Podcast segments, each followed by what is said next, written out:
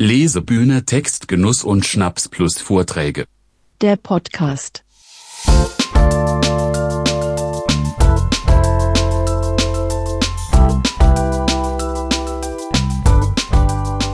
Ja, dieses Mal mache ich die Anmoderation. Also hallo und herzlich willkommen zur siebten Folge des Podcasts der Lesebühne Textgenuss und Schnaps plus Vorträge. Äh, schön, dass ihr eingeschaltet habt. Äh, mir gegenüber sitzt wie immer Milena. Hallo. Hallo. und wir sind heute auf einen Schnaps vielleicht, ich weiß nicht genau, mit äh, Selene Mariani unterwegs. Und hallo Selene. Hallöchen. Also wir klären natürlich jetzt erstmal das Wichtige. Was für Getränke habt ihr denn so dabei? Also ich sitze hier mit Tee. Und ich noch langweiliger mit Wasser. Okay, ich halte die Fahne hoch, ich habe Wein. Sehr gut. Ja, Selene, du hast bei uns schon zweimal gelesen, tatsächlich. Einmal im 24 Grad, das war, ich weiß gar nicht, 2019 im Oktober und 2020 nochmal in der Artothek. Und wir haben natürlich auch äh, den Lebenslauf von damals, den du uns geschickt hast. Ich verlese das nochmal, nämlich bist du in Verona und Dresden aufgewachsen, hast unter anderem in Hildesheim studiert und jetzt gerade erst im Resonar Verlag die Erzählung Miniaturen im Blau veröffentlicht und im nächsten Jahr dann deinen Debütroman im Waldstein Verlag und bist im Autorinnenzentrum in Hannover aktiv. Und das alles hat erst so richtig im letzten Jahr Formen angenommen, wenn ich das richtig mitgekriegt habe. Ne? Also es war ein aufregendes Jahr für dich. Ja, auf jeden Fall.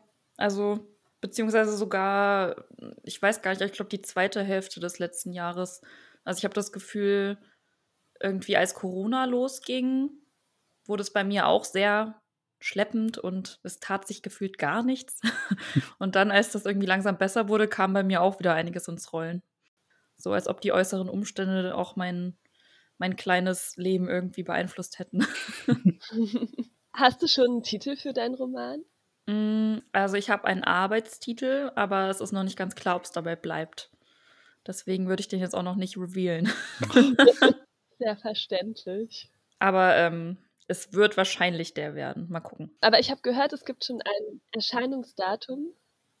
Das ist der 19.02. Ganz fest ist das noch nicht, aber es wird definitiv im Frühjahr 2022 rauskommen. Spätestens im März, aber geplant ist erstmal der 19.02. Und worum geht's? Eine Freundschaft zwischen zwei Frauen und um kulturelle Identität. Also die Protagonistin ist wie ich halb Deutsche, halb Italienerin und ähm, nimmt eine ihrer besten und ältesten Schulfreundinnen mit nach Italien zu ihrer Familie. Das Interessante dabei ist aber, dass die beiden sich ganz viele Jahre nicht gesehen haben, weil irgendwas vorgefallen ist in der Vergangenheit. Wenn der Roman beginnt, treffen sie sich zufällig wieder und entscheiden dann in den ersten Wochen ihres Wiederaufeinandertreffens nach Italien zu fahren. Und dann geht es praktisch darum, ja, wie diese Reise die Freundschaft beeinflusst, was irgendwie wieder zum Vorschein kommt. oh, Entschuldige. Ich habe vorher ein paar Erdnüsse gegessen und ich habe so eine ganz leichte Erdnussallergie, die ich immer ignoriere, weil ich Erdnüsse dafür zum sehr mag. Aber manchmal merke ich das dann so im Hals. Ähm, genau, und die sind dann in Italien und es geht praktisch so ein bisschen darum, wie beeinflusst das in Italien sein, die Freundschaft, aber auch andersrum, wie beeinflusst das die Familie und die Konstellationen da ähm, für die Protagonistin, jetzt wo ihre Freundin aus der Schule, aus der deutschen Schule, auf die italienischen Verwandten trifft. Es geht ganz viel um die Frage, wo, woher komme ich, wohin gehöre ich, gehöre ich mehr dahin oder mehr dahin. Ja, hat viel auch mit meinem eigenen Reflexionsprozess über meine kulturelle Identität zu tun. Weil ich ja erstmal, also ohne das jetzt böse zu meinen, sagen würde, Deutschland, Italien ist jetzt gar nicht so weit weg kulturell, aber offensichtlich ja doch. Also es ist auf jeden Fall natürlich eine ganz andere Geschichte, als wenn ich jetzt äh, meinen einen Elternteil bei mir jetzt zum Beispiel aus Syrien käme oder so. Aber ich glaube, das Problem, oder das ist nicht mal unbedingt, ich würde es gar nicht als Problem bezeichnen, sondern eher als so eine Herausforderung oder es kann sich halt wie ein inneres Dilemma anfühlen, wenn man in zwei Kulturen gleichzeitig irgendwo zu Hause ist und irgendwo auch nicht. Und ich glaube, das ist vielleicht stärker nochmal, je nachdem, wie unterschiedlich die Kulturen sind. Aber ich kann eben nur aus eigener Erfahrung sagen, selbst bei so ähnlichen Kulturen und bei europäischen Kulturen und so weiter ist das trotzdem schmerzhaft und äh, auf jeden Fall eine Herausforderung, mit der ich mich, seit ich klein bin, konfrontiert sehe. Und ganz lange war mein Gefühl eben auch, naja, Deutschland, Italien, das ist ja irgendwie nix. Und viele nehmen das ja auch eher als positiv wahr und sagen irgendwie, du hast ja dann irgendwie, kannst zwei Sprachen gut und kannst immer nach Italien fahren und so. Also ich habe das irgendwie ganz lange gar nicht so als Nachteil gesehen oder als, habe mir irgendwie nicht zugestanden, dass das eben auch Probleme bringt. Jetzt, wo ich mich eben auch mit den, mit den Herausforderungen beschäftigt habe, kann ich aber auch wieder das Positive mehr zu schätzen wissen. Also es ist einfach, das Buch ist überhaupt nicht irgendwie sich beschwerend oder so und oh, mein Leben ist so schwer oder so, gar nicht, sondern es, mein Anliegen war auch so ein bisschen damals, als ich angefangen habe, das zu schreiben, das ist ja auch schon wieder vier, fünf, sechs, keine Ahnung, einige Jahre her. Da war auch noch gar nicht so viel los in der Literaturlandschaft mit Büchern über dieses Thema, ähm, ich habe migrantische Wurzeln und lebe in Deutschland und so und People of Color waren noch gar nicht so, wurden noch gar nicht so gesehen. Also das kam ja jetzt alles in den letzten zwei Jahren gefühlt, also zumindest so in der Stärke, in der es jetzt gerade da ist. Und damals habe ich eben auch gedacht, es könnte gar nicht so doof sein, wenn ich darüber schreibe, weil gerade die Leute, die irgendwie mit so einem Thema vielleicht nicht so viel anfangen können, kriegen dann durch mich vielleicht so einen softeren Einstieg, weil ne, bei der ist das, naja, die ist halb Deutsche, halb Italienerin, klingt ja ganz interessant und so. Aber ich glaube, dass die grundlegenden Konflikte, die ich da teilweise aufmache, eben auch für andere Leute gelten. Und deswegen habe ich auch schon so ein bisschen mit so einem Anliegen angefangen, das zu schreiben, dass ich dachte, ich möchte einfach, dass Menschen anfangen nachzuvollziehen oder darüber nachzudenken, wie es sein kann für jemanden, wo es nicht so klar ist, wo man zu Hause ist. Und wo merkst du so in deinem persönlichen Leben die größten Unterschiede zwischen Italien und Deutschland? Das ist immer so schwer zu sagen, weil natürlich gibt es viele Sachen, die so offensichtlich sind. Essen, Temperaturen und so weiter. Oder keine Ahnung, auch so Klischees wie das Temperament oder sowas was ich gar nicht unbedingt unterschreiben würde immer. Für mich ist es, glaube ich, auch nicht unbedingt immer das, ah ja, Italien, da ist das anders als in Deutschland, sondern wirklich dieses einfach nur zwei verschiedene Kulturen und dieses Gefühl, ich gehe irgendwo hin und fühle mich, also ich habe immer irgendwie, wenn ich in Deutschland bin, denke ich, naja, so ganz gehöre ich hier ja nicht hin. Und ich kann mich immer so ein bisschen distanzieren von manchen Sachen, mit denen ich nicht so viel anfangen kann. Und dann gehe ich nach Italien und dann werde ich als die Deutsche gesehen. die dann auch wieder mit manchen Sachen nichts anfangen kann. Das geht meiner Protagonistin dann auch so. Es gibt so eine Szene, wo sie gerade in Italien angekommen ist mit ihrer Freundin und dann ähm, bietet die, die Oma, die italienische Oma, bietet dann eben Espresso an und dann trinken die Espresso. Sie sieht dann halt, wie die Freundin den Espresso so viel zu langsam trinkt, weil ItalienerInnen trinken den halt immer sehr schnell, damit, weil man trinkt den, wenn er noch warm ist. Und sie schämt sich dann dafür und erinnert sich aber auch oder, oder trinkt er dann extra schnell, obwohl sie ihn eigentlich auch gern langsamer trinken würde, weil sie sich auf jeden Fall davon distanzieren will und sagen will, ich gehöre aber hierher. und das ist bei mir auch so immer dieses in Abgrenzung zu etwas, in Abgrenzung zu deutschen Menschen, dann zu sagen, ja, so blöde Sachen auch wie die Pasta esse ich aber nur so und so und die würde ich niemals so kochen und so. Dann frage ich mich immer, warum mache ich das? Aber das ist eben genau, weil ich irgendwie zwischen den Stühlen stehe und immer so ein bisschen ja, mir meine Identität immer wieder so ein bisschen neu zusammenbauen muss.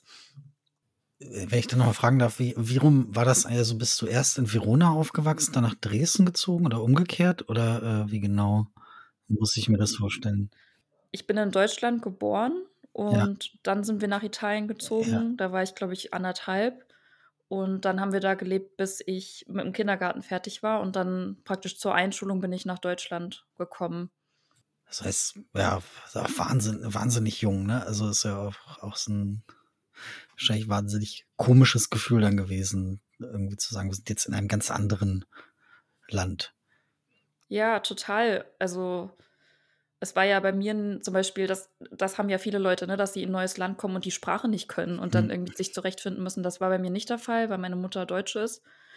Deswegen äh, konnte ich Deutsch. Aber es war natürlich trotzdem sicherlich seltsam, plötzlich nur noch Deutsch um sich zu hören. Daran kann ich mich nicht erinnern, aber ich kann mich erinnern, dass ich mich irgendwann, ich glaube, ziemlich schnell, sobald wir in Deutschland angekommen waren, habe ich angefangen, mich zu weigern, Italienisch zu sprechen. Und das ist was, das behandle ich auch im Roman und das habe ich jetzt Mhm. auch in anderen Romanen gelesen, zum, zum Beispiel von Yves Najits, Die Nachkommende, das ist bei Mattes und Seitz erschienen, die hat das Thema auch. Ich finde das total beruhigend, irgendwie das auch bei anderen Leuten zu lesen, weil ich das immer nicht verstanden habe. Es hat total lang gedauert, ich glaube bis zur siebten Klasse oder so, bis ich dann wieder richtig mir getraut habe, Italienisch zu sprechen, mit meinen Verwandten auch. Und das Problem war, bis dahin hatte ich halt das meiste verlernt. Mhm. Und meine Mutter hat mich dann extra auf eine italienische, also auf eine Schule geschickt, wo eben auch Italienischunterricht angeboten wurde. Und dann musste ich das praktisch wieder so ein bisschen neu lernen. Und trotzdem haben natürlich alle von mir erwartet, dass ich das perfekt kann, weil ich bin ja die Halbitalienerin. Ja. Dein Roman ist dann so ein bisschen so ein, ich stelle ich stell mir so ein Roadmovie mit Freundinnen vor, die irgendwie versuchen, gleich, gleichzeitig miteinander klarzukommen und dabei halt so ein bisschen kulturelle Differenzen überbrücken müssen, von denen sie nicht unbedingt wissen, dass sie die haben. Ja. Wenn ich, wenn ich es jetzt mal zusammenfasse, ohne es jemals gelesen zu haben, aus den fünf Minuten, die wir jetzt gesprochen haben. Mm, Also Roadmovie, das war irgendwann im, am Anfang, glaube ich, auch Mhm. mal ein bisschen der Plan. Ich hatte ja, ich habe ja in Hildesheim studiert und ich hatte da auch mehrere Mentorate. Und mein einer Mentor hatte mir das auch so ein bisschen ans Herz gelegt. Also ich habe das Buch ja Millionenmal umgeschrieben und irgendwann war mal die Idee, dass das irgendwie so eine Art Road-Ding wird und dass man die irgendwie im Auto begleitet und so. Und das habe ich dann überhaupt gar nicht mehr gemacht. Also die fliegen dahin und die sind dann einfach da und irgendwann fliegen sie wieder weg. Also die sind dann schon die ganze Zeit am selben Ort. Also sie sind immer in dem einen Haus, eben von den Verwandten von der Protagonistin. Und natürlich bewegen sich auch innerhalb der Stadt, aber ähm, es ist definitiv so, also der andere Teil, den du gesagt hast, dass es eben einerseits um die Freundschaft geht und darum, dass man irgendwie auch immer mehr entdeckt darüber, wie die Freundschaft damals war und ne, also dass man praktisch die Protagonistin begleitet dabei, wie sie sich erinnert und eben nicht nur in Bezug auf die Freundschaft, sondern parallel auch in Bezug auf diese, diesen ganzen, ihre Biografie und den Prozess. So ein. Ist das ein Urlaubsbuch? Ist das ein Buch, das ich mit in den Urlaub nach Italien nehmen kann? Das hoffe ich doch. es ist definitiv jetzt kein reines Feel-Good-Buch, aber ich glaube, wenn man so ganz, ganz leichte, seichte Strandlektüre haben möchte, muss man sowieso vielleicht ganz woanders gucken. Ich würde schon sagen, ähm, es geht auch viel um Geschmack und Gerüche und man spürt schon so die Atmosphäre. Also ich glaube, dass hoffentlich, ne? hoffentlich wird so italienische Atmosphäre transportiert. Und es ist halt, ich persönlich mag Bücher, die nicht so ein Block, so ein Textblock sind. Weder irgendwie von der Dicke des Buches her, noch von der Art, wie es geschrieben ist. Ähm, und wir sprechen ja bestimmt auch noch kurz über meinen Kurzprosa-Band. Das ist eben, äh, ja, wie es schon im Namen steckt, eine Sammlung von kurzer Prosa. Und der Roman ist im Endeffekt auch wie so eine Sammlung von verschiedenen kleinen Miniaturen oder Episoden. Weil ich einfach erstens selber sowas lieber lese und zweitens das auch einfach nicht, es kommt mir nicht natürlich so erzählend und so von einem zum anderen zu schreiben. Das passt irgendwie nicht zu der Art, wie ich die Welt wahrnehme. Ich nehme irgendwie immer eher so in Szenen wahr und dann ist es eben eine Szene und dann kommt die nächste. Also es ist so ein bisschen filmisch oder so ein bisschen, so als würde man sich ein Fotoalbum angucken oder so, aber es ist nicht alles miteinander immer verknüpft. Wenn man das dann irgendwie in Urlaub mitnehmen will, hat man einerseits ein leichtes Buch, weil das wahrscheinlich nicht so, äh, also 300 Seiten wird es nicht erreichen. Ähm, da müssen sie im Layout schon ganz schön tricksen. Und äh, es ist ein Buch, was man eben auch, wo man immer gut irgendwie sagen kann, ich lese jetzt diesen Abschnitt noch und dann höre ich erstmal wieder auf und dann lese ich den nächsten Abschnitt. Also das mag ich auch ganz gerne. Melina, äh, Entschuldigung, ich, ich rede die ganze Zeit, weil dein Video so ein bisschen hängt und ich weiß nicht, ob du äh, tatsächlich gerade uns hörst und fragen kannst und so. Also ich höre euch sehr gut. Ähm, ich habe auch öfter mal was gesagt, aber es ist, glaube ich, nicht so ganz durchgekommen. Oder war immer stark zeitversetzt. Genau, ich kann ja einfach mal versuchen, den Übergang ein bisschen zum nächsten Thema zu gestalten. Und zwar haben wir ja schon gehört, dass du nicht nur selbst schreibst, sondern auch anderen Menschen irgendwie einen Ort zum Schreiben bieten willst mit dem AutorInnenzentrum.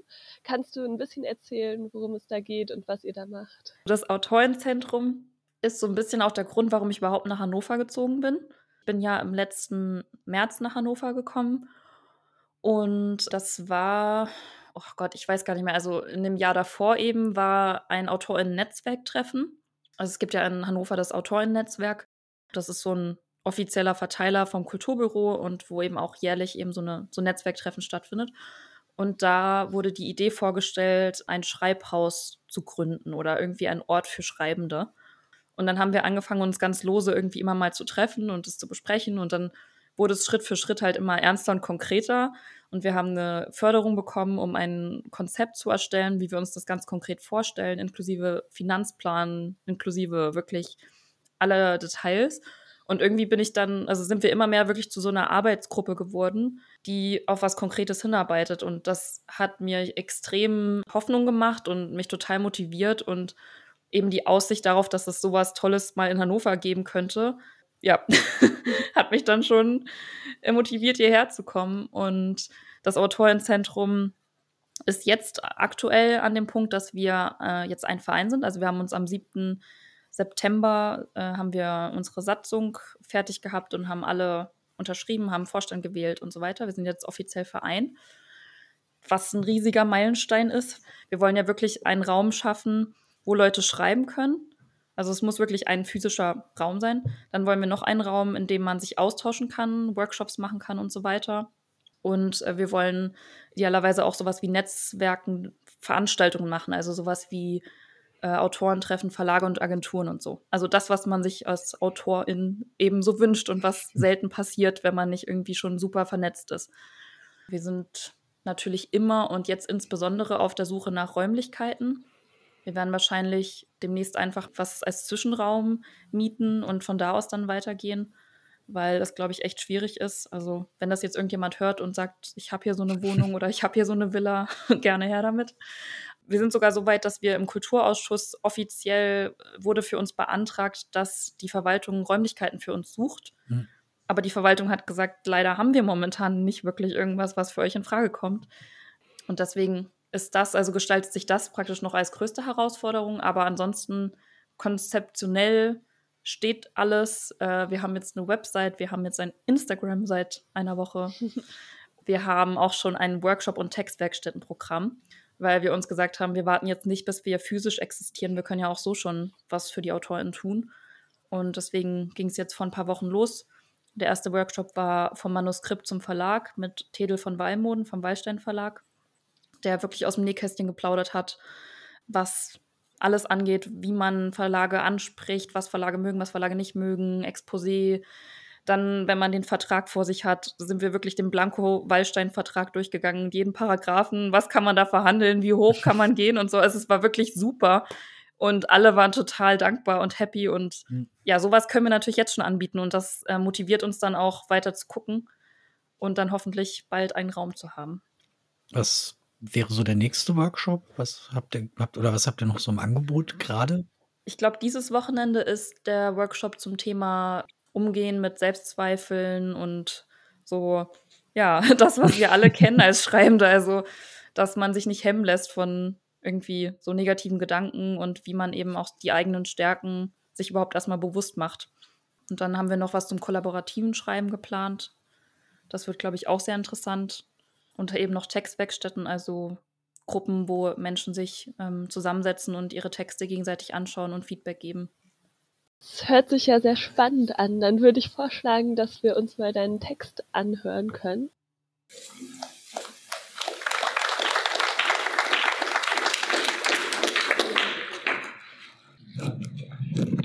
So, ich habe gerade diesen wunderschönen Sonnenhut bekommen. Der passt äh, weiß nicht, ob der zu meinen Texten passt. Könnt ihr danach entscheiden. Kaugummiblau. Gibt es die eigentlich noch? fragt der Große. Ich nenne ihn im Kopf immer noch den Großen. Nur im Kopf. Wenn ich es laut ausspreche, bricht seine Mutter in Tränen aus, weil es den Kleinen nicht mehr gibt. Klar, sage ich, obwohl ich ewig keine mehr gesehen habe mit diesen Plastikkugeln und darin bunte Kaugummis, sagt er. Hm, klar, wiederhole ich. Wir schweigen eine Weile. Und irgendwann, das passiert mir jetzt öfter, viel zu oft, habe ich vergessen, was das Thema war. Doch der Große weiß es noch. Kriege ich einen? Oh, sage ich, weil der Große sonst nie um etwas bittet, nicht seit es den Kleinen nicht mehr gibt. Seit die Bewegungen der Mutter mehr aussehen wie Daumenkino als lebendig. Seit der Vater verschwunden ist und ich mir die Klappliege in sein altes Arbeitszimmer stellte. Vorübergehend, sagten wir, aber das ist jetzt beinahe ein Jahr her und er ist immer noch verschwunden und den Kleinen gibt's nicht mehr und solange meine Tochter flach und weiß aussieht wie Papier, bleibe ich. Kriege ich einen? fragt der Große erneut und ich sage, klar. Später laufen mein Rollator und ich suchend durch das Viertel. Nichts als Stufen und Türen und Hecken und Tulpen in den Vorgärten. Es fängt an zu nieseln. Da komme ich in die Straße, in der vor 60 Jahren mein bester Freund Wolfi wohnte. Vorn war der Spielplatz, da wo jetzt die zwei identischen weißen Häuser stehen, mit schwarzen BMWs davor. Ich wische mir mit dem Stofftaschentuch über die Stirn. Darüber, dass ich das immer noch verwende, lachte meine Tochter, als es den Kleinen noch gab. Dann sah man ihre großen Schneidezähne aus dem hellrosa Zahnfleisch herausblitzen, genau wie bei ihrer Mutter damals. Ein Lachen wie die Sonne, die hinter einer Wolke hervorschaut. Heute ist der Himmel voller Wolken und es nieselt auf meine Kopfhaut, meinen Nacken, den ich mir nicht mehr auszurasieren brauche. Es nieselt auf meinen Rollator, den mir meine Tochter aufzwang und den ich erst hasste und jetzt doch brauche, wie ein Freund, an den man sich so gewöhnt hat, dass man meint, ihn zu mögen. So wie Wolfi damals. Ein anstrengender Bursche eigentlich, aber er kam jeden Tag vorbei und sagte, hast du Zeit? Und die hatte ich. Zum Herumtreiben, Ball spielen, Eis essen. Plötzlich fällt sie mir ein, die alte Eisdiele, ob es die noch gibt? Ich könnte meine Tochter anrufen und fragen, aber seit der Kleine nicht mehr ist, macht der Klang ihrer Stimme meinen Körper taub, und dann würde ich es nicht zur Eisdiele und erst recht nicht mehr nach Hause schaffen. Also laufen wir weiter, mein Rollator und ich. Und schließlich, endlich, taucht das Holzschild auf. Immer noch das von damals. Eine Eistüte mit drei Kugeln. Vanille, Schoko, Erdbeer. Mehr Geschmäcker gab es nicht. Und Wolfi mochte nur Erdbeer. Das aber sehr. Er aß immer mindestens vier Kugeln. Ab sechs musste er sich übergeben und trotzdem kaufte er mindestens einmal die Woche sieben Kugeln. Sieben pro Kopf. Ich aß alle sieben und danach noch Abendbrot, damit Mutter und Vater nichts merkten. Ich aß die sieben Kugeln mit Vergnügen, weil es so etwas bei uns nicht gab. Nur Kohlsuppe und Pumpernickel. Und Wolfi aß sie, weil er jedes Mal wieder vergessen hatte, wie schlimm es gewesen war, sich zu übergeben. Ich luge durch die Scheibe. Es ist dunkel. Ich komme ihr näher, bis mein Rollator dagegen stößt. Da drinnen ist keine Theke mehr und auch kein kleiner alter Mann, der Eismacher und Verkäufer mit dem lippenlosen Lächeln. Der ist sicher schon 30 Jahre tot. Hinter der Scheibe ist jetzt ein Büro mit riesigen Schreibtischen, Neonleuchten, halbtoten Topfpflanzen. Der Wolfi in meinem Kopf dreht sich enttäuscht um und geht hinaus. Zum Automaten. Der Automat ist der Grund, warum ich hier bin, erinnere ich mich. Gibt es den noch? Damals sagte Wolfi ungefähr einmal die Woche und ungefähr an dem Tag, an dem er sieben Eiskugeln bestellte, jetzt noch Kaugummis. Und dazu funkelten seine Augen wie wahnsinnig. Der Rollator hängt fest, wie einmal der Automat, und Wolfi trat dagegen, bis plötzlich fünf Kugeln herauskullerten statt zwei, und wir stopften uns ihren Inhalt in die Münder, er wurde zu riesigen, schleimigen Bällen, die sieben Eiskugeln tropften vergessen in unsere Ärmel, und wir machten die größten Kaugummiblasen der Welt und ließen sie auf unseren Gesichtern zerplatzen. Endlich habe ich den kleinen Stock entdeckt, der sich unten in den Rädern festgehakt hat. Ich atme tief ein, während ich mich aufrichte. Neuerdings muss ich das, sonst bleibe ich einfach auf halber Strecke stecken. Ich drehe mich um und sehe ihn. Der gleiche Kaugummiautomat wie damals. Die Bilder, die schon von weitem bunt glitzerten, sind jetzt hellblau, beinahe ausgewaschen. Doch da drin warten immer noch die Plastikkugeln. Wolfis Augen leuchten vor mir auf, bevor er verschwindet. Stattdessen sehe ich das Gesicht des Großen vor mir, wie er lächeln wird, die großen Schneidezähne aus dem hellrosa Zahnfleisch leuchtend, wie bei seiner Mutter. Meine Zitterfinger fischen nach dem Geldstück. Ich stecke es in den silbernen Schlitz. Es passiert nichts. Da sehe ich, dass da immer noch steht eine Mark, nicht ein Euro. Mark habe ich nicht dabei, seit Ewigkeiten nicht mehr. Ich überlege, ob ich es schaffen könnte, in mein altes Haus zu gehen, Irgendwo müssten da noch Mark sein, aber ich bin durchgeschwitzt und muss zurück zum Großen, der wartet, und zur Tochter, die sich Sorgen macht, sobald man fünf Minuten zu spät ist, seit es den Kleinen nicht mehr gibt. Ich starre auf den Automaten mit den verblassten Bildern. Klein und schwach sieht er aus. Ein Wunder, dass der überhaupt noch steht. Ich würde gerne darüber lachen, dass ich glaubte, er könnte funktionieren, doch selbst dazu bin ich zu müde. Ich stütze mich auf meinem Rollator ab und mache mich bereit zum Loslaufen. Da rasselt es plötzlich laut. Ich schiebe die silberne Klappe auf und mir fällt eine Plastikkugel in die Hand. Ein blauer Kaugummi darin. Ich schüttle sie ungläubig an meinem Ohr, dann schiebe ich sie in die Tasche und laufe so schnell ich kann durch den Nieselregen zurück. Das Lachen des Großen vor Augen. Blitzende Schneidezähne in hellrosa, wie bei seiner Mutter.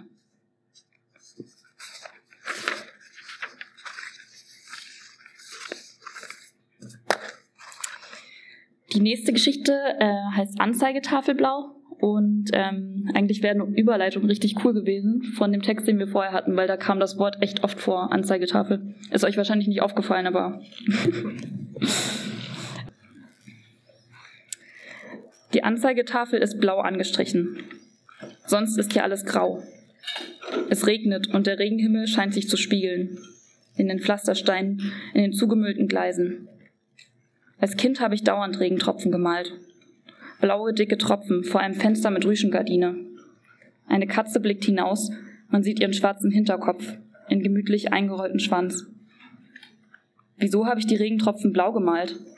Blau ist allein diese Anzeigetafel, vor der ich stehe, die ich anstarre, um den Rest nicht anzusehen. In Jonas Wohnung sind die Wände grau und alle Schränke, metallisch glänzend. Schick findet er das. Und ich fand es interessant, dass man etwas so Hässliches schick finden kann. Faszinierend sogar, dass man glatte Flächen, hubbeligen und flauschigen und krümeligen vorzieht. Jetzt wundert mich das nicht mehr. Jonas mag es ordentlich. Jonas mag es nicht lebendig. Und weil ich lebendig bin, musste es früher oder später in die Hose gehen mit uns. Am Anfang sagte er noch Sachen wie, du bist so anders. Und ich dachte noch, das wäre ein Kompliment. Später sagte er, du bist so anders als ich.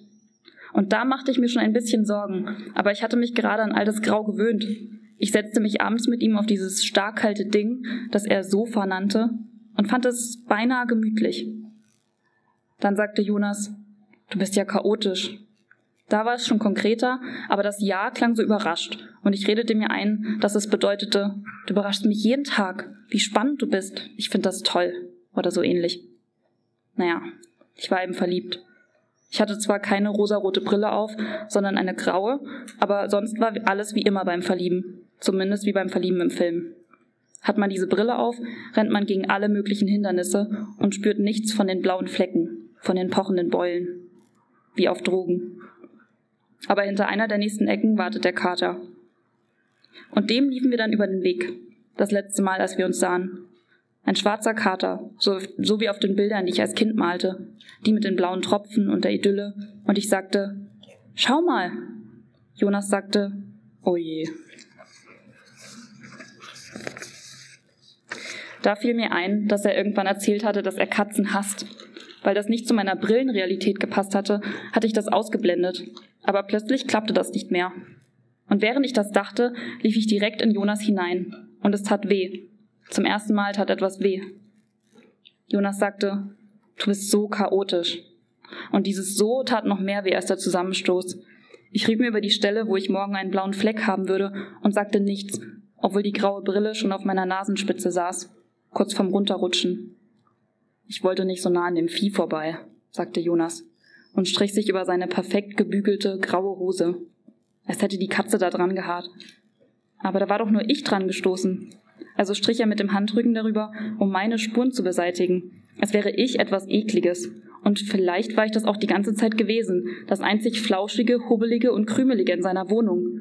Plötzlich wusste ich, dass Jonas jedes Mal, nachdem ich ihn besucht hatte, alles abgewischt und gesaugt haben musste, und plötzlich wurde ich sehr, sehr wütend. Und obwohl ich kurz danach die Verliebtheitsbrille zu Boden pfefferte und ein für alle Mal zertrat, kann ich seitdem kein Grau sehen. Das ist schlecht, denn in Hildesheim ist alles grau, besonders der Bahnhof. Und seit ich unter der Woche nicht mehr bei Jonas übernachte, muss ich jeden Tag pendeln. Deshalb starre ich auf diese Anzeigetafel und ihr idyllisches Blau und denke an meine Wohnung, in der alles wunderbar, flauschig, hubbelig und krümelig ist. Besonders seit ich endlich eine schwarze Katze habe.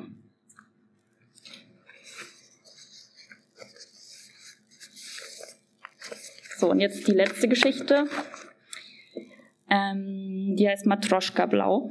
Ich überlege gerade, ob ich noch was dazu sagen will. Nee. du wirst zu schnell wütend, sagt Levi. Es ist 10 Uhr morgens und wir sitzen im Café. Es ist ein russisches Café. Matroschka heißt es. Und wir essen Blinis mit Quark und Kirschen. Alles könnte wunderbar sein, sagt Levi. Und das könnte es wirklich. Wenn mein Tee nicht als heißes Wasser in einer Tasse serviert worden wäre, auf einem Extrateller der Teebeutel, es hätten die beiden nichts miteinander zu tun oder als wären sie ein geschiedenes Ehepaar, das beim Geburtstag der Tochter gute Miene zum bösen Spiel machen muss und zur Sicherheit ein paar Plätze zwischen sich freilässt. Ist doch das Gleiche, sagt Levi. Das ist es nicht, und das erkläre ich ihm auch mit zu lauter Stimme, findet Levi. Wenn man den Teebeutel erst nachher ins Wasser legt, ins nicht kochende Wasser, dann entfaltet sich das Aroma nur halb so gut. Und überhaupt, damals in Russland, da gab's den Tee nur im Samovar. So bitter, dass er mir die Wangeninnenseiten an die Zähne klebte und so stark, dass ich die ersten Nächte nicht schlafen konnte. Ich verstand erst nach ein paar Tagen warum. Ich war 14 und es war die aufregendste Zeit meines Lebens. Schlimm genug, dass ich sie nicht wiederholen kann. Zumindest eine richtige Tasse Tee sollte ich doch in dieser verschlafenen Durchschnittsstadt kriegen können.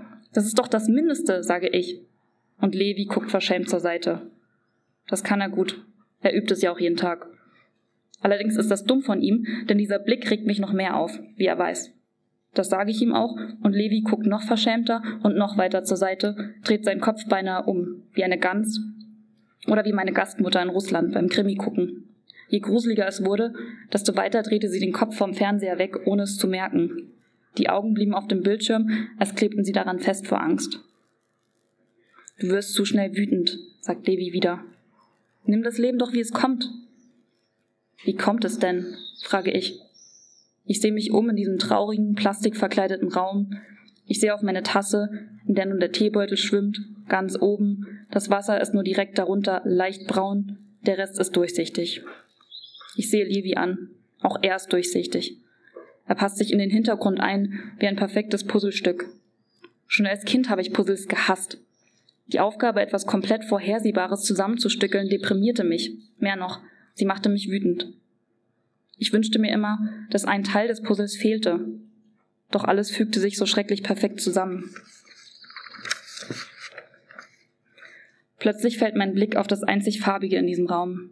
Eine kleine blaue Matroschka auf dem Fensterbrett hinter Levi. Sie sieht genauso aus wie die Matroschka, die mir meine Austauschmutter damals zum Abschied schenkte. In Russland war ich nicht wütend, sage ich. Levi starrt. Sein Blick zu erwidern strengt mich an. Er ist zu durchsichtig.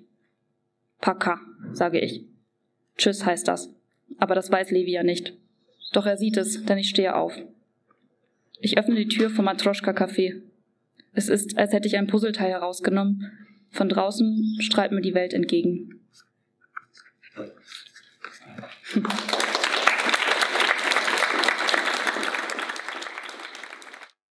Die Lesung stammt ja vom Juni 2020 von unserer Matinee-Lesung in der Artothek und ähm, mittlerweile sind die Miniaturen in Blau auch als Buch erschienen und zwar im Resonar Verlag. Seit wann sind die erhältlich? Seit August diesen Jahres. Hast du Lust, das Konzept von dem Buch ein bisschen zu erklären? Das Buch ist eine Sammlung an Kurzprosa, irgendwie mit dem Oberthema oder dem blauen Faden blau. Und ah, das ist immer so schwer zu sagen, wie das überhaupt kam. Ich glaube, ich habe, ich saß irgendwann mal da und habe so, ich habe irgendwo gelesen, dass irgendjemand was zu einer Farbe geschrieben hat und dann habe ich mir gedacht, welche Farbe ist eigentlich so die klischeebehaftetste Farbe, die wo irgendwie einem direkt irgendwie nur so irgendwie, ja, so Sachen einfallen, die man schon eine Million Mal gehört hat. Und dann ist mir halt blau eingefallen. Und dann dachte ich irgendwie, es wäre doch cool, Texte zu sammeln zur Farbe blau, und irgendwie Assoziationen, die nicht so selbstverständlich oder ja, die einfach mal was ganz anderes sind. Und so ging das, glaube ich, los. Und mein, mein Anliegen war das, glaube ich, in der Zeit, weil ich da gerade mit meinem Roman fertig war, mir selber so ein bisschen was vorzunehmen, also mir selber irgendwie so eine Art Reling oder irgendwas in die Hand zu geben, wo ich dranbleibe. Ähm, weil ich glaube, es ist immer schwierig, wenn man kurze Texte schreibt. Also, ich meine, wie veröffentlicht man die? Man braucht ja schon irgendwie ein Gesamtkonzept oder zumindest muss man durchhalten und erstmal mehrere Texte schreiben. Und ich glaube, deswegen hat mir das total geholfen, dass ich gesagt habe, okay, das ist jetzt erstmal irgendwie mein Thema. Es muss immer irgendwie um Blau gehen. Es muss immer blau vorkommen. Und so habe ich angefangen. Und dann hat sich mit der Zeit erst herausgestellt, was eigentlich die sonstigen Themen sind, die dieses Buch, das es ja jetzt ist, ausmachen. Und zwar geht es irgendwie in allen Geschichten um Beziehungen. Also ich würde auch sagen, schon in erster Linie um ein bisschen Beziehungen, die so ein bisschen aus, der, aus dem Gleichgewicht geraten sind und teilweise auch toxisch. Es geht um schwierige Lebenssituationen und darum, wie sich die ganzen verschiedenen ProtagonistInnen versuchen, daraus zu befreien. Das ist eigentlich das, was alle Geschichten äh, oder Kurztexte vereint, was ich aber eben nicht geplant habe. Das ist einfach passiert. Macht das nicht was sehr komisches, wenn du sagst, okay, ich schreibe jetzt was zur Farbe Blau, ich schreibe jetzt Miniaturen zur Farbe Blau und nimmst dir das vor, dann gehst du durch die Welt und siehst plötzlich überall Blau? Hm, nö, also irgendwie war das nicht so. Ich fand das äh, eher hilfreich. Also ich schreibe immer gerne im Zug und dann saß ich im Zug und dann dachte ich, okay, schreib jetzt was. Was denn? Und dann habe ich mich erinnert, okay, ich habe ja dieses Blau-Projekt und dann habe ich aus dem Fenster geguckt und habe die Anzeigetafel gesehen, die war blau. Und dann dachte ich mir, okay, du schreibst jetzt über eine blaue Anzeigetafel. Challenge accepted. und dann kam da auch ein Text raus, den ich ja auch bei euch gelesen habe. Der ist jetzt ein bisschen überarbeitet, hat, glaube ich, auch einen anderen Titel. Warte, ich gucke nochmal nach. Das ist immer so seltsam, wenn man sich selber, ja, da heißt einfach Anzeigetafel, weil wir immer das Blaue rausgenommen haben aus den Geschichtentiteln. Ja, aber da hat es jetzt in dieses Buch geschafft. Und ich glaube, in dem Moment, kurz bevor ich da angefangen habe zu schreiben, hätte ich nicht, also ich hätte auch gut einfach nichts schreiben können und einfach irgendwie ein Buch lesen oder so. Also es geht bei mir auch immer viel einfach darum, es zu machen. Also einen Anlass zu haben, zu schreiben. Also ist so auch der Titel entstanden, dass du erst irgendwie diese, dieses blaue Ding hattest, diese Lust, irgendwie was über blaue Dinge zu schreiben und dann das zusammengefügt hast? Ja, dieser Titel stand irgendwie komischerweise von Anfang an. Also das war so das, woran ich mich festgehalten habe und dann kamen eben die verschiedenen Texte.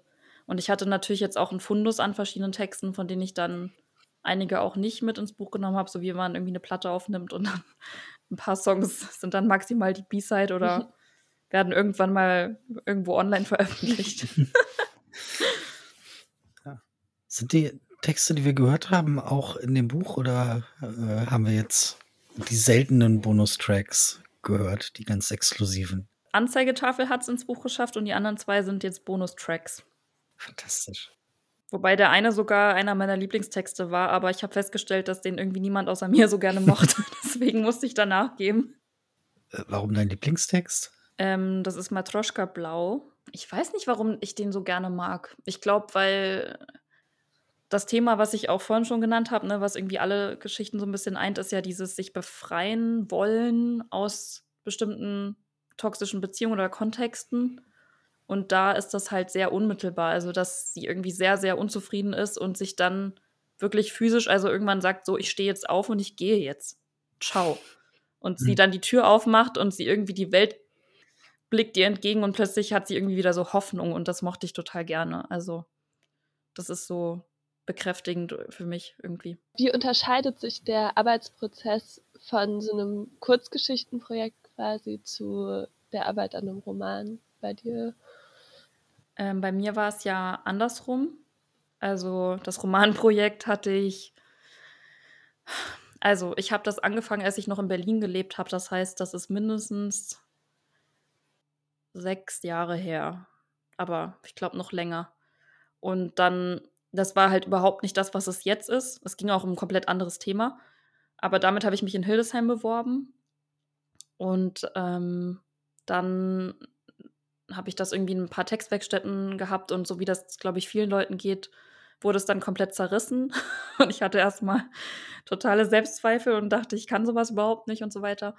Und dann hatte ich eben so ein paar Mentorate und habe dann gesagt, ich möchte was ganz anderes schreiben und so und bin dann aber doch wieder irgendwie in die Richtung Roman gegangen und habe dann so ein paar Sachen aus dem Alten übernommen, aber verändert und habe das dann so daraus entwickelt. Und ja, und dann hatte ich den Roman eben vor zwei Jahren fertig und habe dann eigentlich, ja, es war ja dann, ich glaube, in meinem fünften Semester. Also ich hatte dann noch ein Semester und der ideale Plan war natürlich, dass ich in diesem sechsten Semester mich jeden Tag hinsetze und das Manuskript dann an irgendwelche Verlage und Agenturen schicke und dass dann irgendjemand sagt, ja, wollen wir, alles klar und fertig. und dass der Roman dann irgendwie so ein Jahr später rauskommt oder so. Das hat natürlich offensichtlich nicht geklappt. Stattdessen habe ich es ein paar Mal versucht, habe dann immer wieder extrem gelitten, wenn dann Absagen bzw. gar nichts kam und habe mich erstmal ganz schön rumgequält. Und äh, das Einzige, was ich eben in der Zeit hinbekommen habe, war eben immer mal so ein bisschen zu schreiben. Und eben dieses Miniaturen in Blau war so, ja, war so wirklich so ein Ankerprojekt, wo ich wusste, okay, da weiß ich, was ich mache und das mache ich zum Spaß, das mache ich für mich. Also es war auch gar nicht der Plan, dass daraus ein Buch wird. Es war eigentlich der Plan, dass ich das, dass ich kleine, kurze Texte schreibe, mit denen ich zu Lesungen gehen kann, so wie ich ja auch zu euch gekommen bin, die mich dann wieder motivieren, das auch mit dem Roman weiter zu probieren. Das war eigentlich eher so die Idee am Anfang, dass ich irgendwie Material habe für Lesungen, weil ich definitiv nicht aus meinem unveröffentlichten Roman vorlesen wollte, mit dem ich sowieso gerade irgendwie unglücklich war, weil ich dachte, vielleicht taugt der ja gar nichts. ja, und so habe ich immer weiter diese kleinen Texte geschrieben. Und dann irgendwann hatte ich meinen Roman, genau, ich hatte meinen Roman an Resonar geschickt und die haben gesagt, Roman können wir nicht machen, hast du noch was anderes? Und dann habe ich gesagt, ach so, ja, ich hätte hier noch so ein paar Kurztexte. Und so kam das. Mm, du hast ja gerade schon angedeutet, dass du irgendwie oft mit Ablehnung dann auch gegenüber den Texten von Verlagen aus umgehen musstest. Wie sind so deine Bewältigungsmechanismen, um das irgendwie gut zu handeln und nicht am eigenen Schreiben zu verzweifeln oder so? Schnaps. Nein, Spaß. nicht nur auf jeden Fall. Ablenkung hat sich als sehr hilfreich erwiesen, überraschenderweise. Also nicht überraschend, aber dieses, ich konzentriere mich jetzt völlig darauf und gucke dann jeden Tag und sehe, da ist wieder keine Mail im Postfach, ist nicht so, nicht so schlau, habe ich festgestellt sondern eher irgendwie ganz viele andere Sachen machen, weil es war jetzt zum Beispiel auch so mit dem Roman, ich habe den vor fast genau einem Jahr an Wallstein geschickt und habe jetzt die Zusage bekommen. Daher, ähm, warten ist auch, glaube ich, ein sehr großer Teil dieses Prozesses. Und das wollte ich am Anfang, glaube ich, nicht wahrhaben. Naja, und warum ich überhaupt durchgehalten habe, ich glaube, für mich gab es halt nie irgendwie einen Plan B. Also, ich wollte das halt immer und ich habe blöderweise oder vielleicht ist es auch gut, ich bin mir immer nicht so ganz sicher, aber ich habe eben irgendwie so einen Drang, mein Kind, ich, mein Ich, was ich damals war, was gesagt hat, ich möchte Autorin sein und ich möchte Bücher veröffentlichen, ich möchte das irgendwie nicht enttäuschen. Also ich habe immer das Gefühl, ich bin auf dieser Mission, die Kind Selene, ähm, der Kind Selene ihre Träume zu verwirklichen. und deswegen muss ich das einfach machen. Und ich habe auch echt zwischendrin hatte ich auch Phasen, wo ich dachte, warum machst du es eigentlich? Warum hast du irgendwie das Bedürfnis, dass andere Leute gut finden, was du schreibst. Aber es ist einfach so. Ich kann mich nicht dagegen wehren und ähm, es ist einfach mein Ding. Ja, klappt ja auch. Also Kind Selene freut sich jetzt wahrscheinlich gerade sehr. Ja, ich glaube auch. Es klingt aber vielleicht, ähm, als hättest du noch ein paar kluge Tipps für angehende Autoren und Autorinnen auf Lager, mit denen wir alles vielleicht ausklingen lassen können. Ja, ich habe mal angefangen, so äh, Regeln aufzustellen, aber ich habe die jetzt nicht mehr alle im Kopf. Eine, an die ich mich ad hoc erinnere, ist schreibe trotzdem. Und das ist, glaube ich, auch mir das Allerwichtigste. Also trotz der Zweifel, trotz einer nicht idealen Lebenssituation, also nicht immer dieses, ah, es passt jetzt gerade nicht, weil ich muss umziehen oder es passt jetzt gerade nicht, weil, hm, hm, hm, sondern einfach machen und vor allem schreibe trotzdem, obwohl du das Gefühl hast, was du gerade schreibst, ist kompletter BS. trotzdem schreiben und dann später gucken, was man damit macht. Mm, und dann auch das nicht auf die Inspiration warten. Das ist irgendwie so ein Trugschluss, dem ich immer wieder auch, also wo ich mich immer wieder selbst erinnern muss, dass das, glaube ich, nicht so die gute Strategie ist. Ähm, sondern eher Regeln schaffen. Also Regeln helfen mir extrem passt zwar nicht zu diesem ganzen Bild, was man immer hat von Kreativität und das Leben einer Künstlerin, aber ich brauche einfach diesen Rahmen. Und mir hilft es auch extrem mit anderen Menschen. Äh, also erstens Verbindlichkeit, also irgendwie man trifft sich mit anderen und sitzt dann da zwei Stunden und alle schreiben und es fällt halt auf, wenn man zwischendrin sich irgendwie hinfläzt und YouTube-Videos guckt oder so. Aber auch einfach die Präsenz von anderen, habe ich gemerkt. Deswegen schreibe ich, glaube ich, auch so gerne im Zug, weil dann eben Menschen um mich rum mhm. sind. Aber ich muss nicht mit denen kommunizieren. Und weil sich da was bewegt. Das ist auch ein guter Tipp. Also, wenn man das Gefühl hat, man selber steckt so im Morast mit seinem Text, äh, begebe man sich in ein sich bewegendes Etwas. Ob das jetzt ein Schiff oder ein Fahrrad vielleicht nicht. Aber Zug ist ganz gut. Und ich glaube, Geduld ist echt gut, aber ich könnte auch nicht, ich weiß nicht, ob ich geduldiger geworden bin oder ob ich einfach gezwungen wurde, geduldig zu sein. Aber theoretisch ist Geduld sehr hilfreich mit allem. Nicht nur mit dem Schreiben, aber insbesondere. Ja, das klingt doch alles äh, auf jeden Fall erstmal machbar. Für was möchtest du Werbung machen? Wo findet man dich im Internet? Wo findet man deine Bücher im Internet? Wo findet man das Autorinnenzentrum im Internet? Gut, dass du fragst. also, mich findet ihr auf, äh, auf Instagram unter Selene schreibt. Ich habe auch eine Website, selenemariani.com. Auf Instagram bin ich aber, glaube ich, ein bisschen regelmäßiger aktiv. Bei der Website fällt mir immer irgendwann sieben Teils ein, dass ich da irgendwas aktualisieren muss. Und äh, mit dem Autorinnenzentrum haben wir jetzt, äh, wie ich vorhin erzählt habe, auch einen Instagram-Kanal eröffnet, der heißt Hannover schreibt. Und unsere Website heißt auch hannoverschreibt.de. Da findet man auch die Workshops und Textwerkstätten, von denen ich erzählt habe. Die sind jetzt größtenteils ausgebucht, aber wir planen das Ganze fortzusetzen. Das heißt, es wird auch bald werden neue Termine und neue Themen veröffentlicht. Das heißt, da kann man sich dann auch anmelden. Was wollte ich noch sagen? Ah ja, mein Kurzprosaband äh, Miniaturen in Blau findet ihr auf der Seite von Resonar. Ich glaube, wenn man einfach Resonar Verlag eingibt, dann findet man das. Und wenn jemand das Buch gerne haben möchte, bald, dann sollte diese Person sich schnell ranmachen, weil die erste Auflage fast ausverkauft ist. Also ich glaube, es gibt noch vier Bücher oder so. Jetzt gerade. Mm, wir planen aber eine zweite Auflage. Die wird vermutlich, ich schätze mal so Ende November oder so, wird die dann da sein. Und mein Roman kommt im Frühjahr 2022 bei Wallstein raus.